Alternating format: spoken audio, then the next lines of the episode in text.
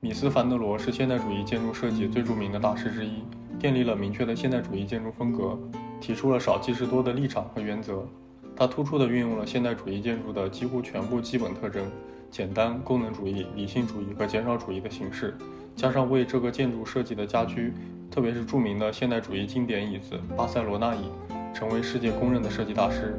巴塞罗那国际博览会的德国馆是米斯设计生涯上的重要转折点和里程碑。